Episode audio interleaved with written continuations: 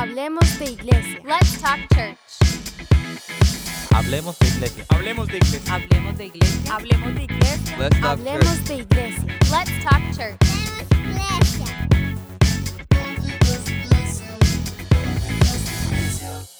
Y estamos en un segmento que está causando revolución alrededor de Iberoamérica, hablando de iglesia con el pastor Gus. Pastor, ¿cómo está? Carito, parece un siglo desde la última vez que nos escuchamos. Es verdad, cada, cada vez se extiende más porque queremos más temas y hablar de más temas porque esto de hablar de iglesia es apasionante. Pastor, tema número uno, ¿cuándo, cuándo reconozco que hay una relación tóxica en mi vida? Ya sea una relación amorosa o de amistad o en general. Cuando, cuando pasan tiempo juntos y no saben para dónde van. Te extiendo la respuesta. Normalmente, para que haya una relación, tiene que haber gustito. O sea, uno identifica cuál es la persona que le gusta y el problema que sufre la humanidad entera, cristiana o no, es que porque nos gusta, pasamos del gusto al disgusto en un momentico rápido. Y del disgusto al disgusto es porque tenemos una conexión sexual supremamente rápida que hace que la relación se deteriore inmediatamente.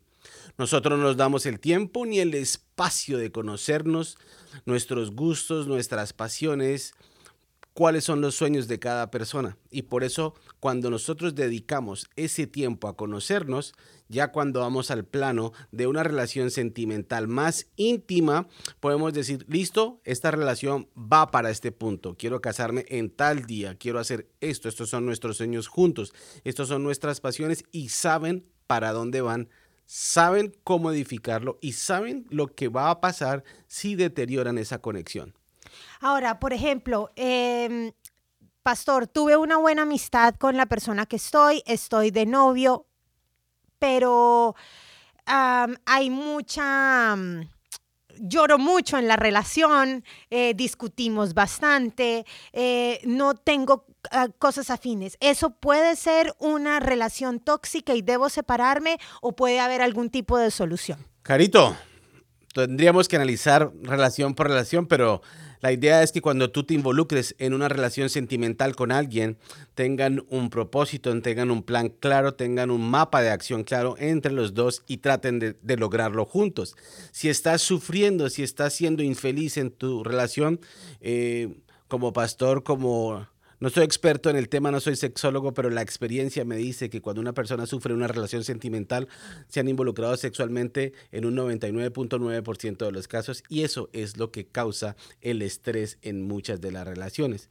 Entonces, si eh, antes de establecer, de establecer, perdón, una relación sentimental, se ponen los parámetros de esa relación. ¿Qué espero yo contigo? ¿Qué esperas tú de mí? Yo me comprometo a esto, tú te comprometes a eso. Nos evaluamos y vamos para adelante. Esa es una relación sana. ¿Por qué? Porque si saben para dónde van, se cuidan en su intimidad. Toda pareja, independientemente sea la más santa de todas, tiene momentos de intimidad donde si no estamos pendientes de esas cosas podemos perder la bendición en un segundito. Entonces, eh, si estamos claros en lo que queremos y hacia dónde vamos, estoy muy convencido de que las probabilidades de éxito son superiores a las probabilidades de fracaso. Acuérdate de esto, Caro. Cuando nosotros no sabemos para dónde vamos, cualquier camino nos sirve. Pastor, y ya por último, en una amistad, estamos hablando, por ejemplo, de jóvenes, ¿se pueden tener amistades tóxicas, por ejemplo, dentro de la iglesia?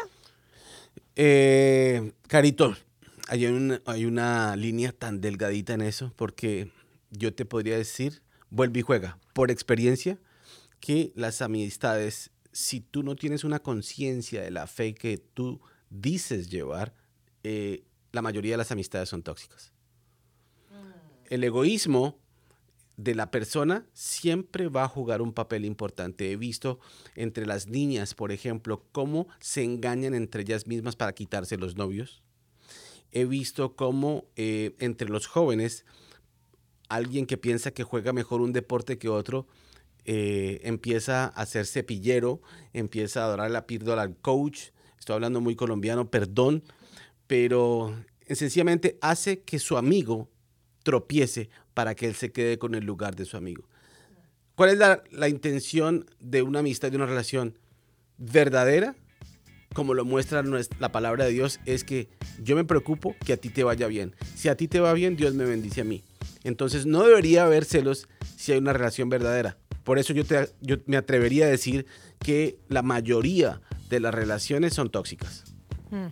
Y que hay que estar alerta entonces eh, si la amistad que tenemos nos está haciendo crecer, ¿correcto? Correcto. Si no te acerca a Dios, no te sirve. Pastor, nos encontramos en el próximo segmento. Nos vemos, carita.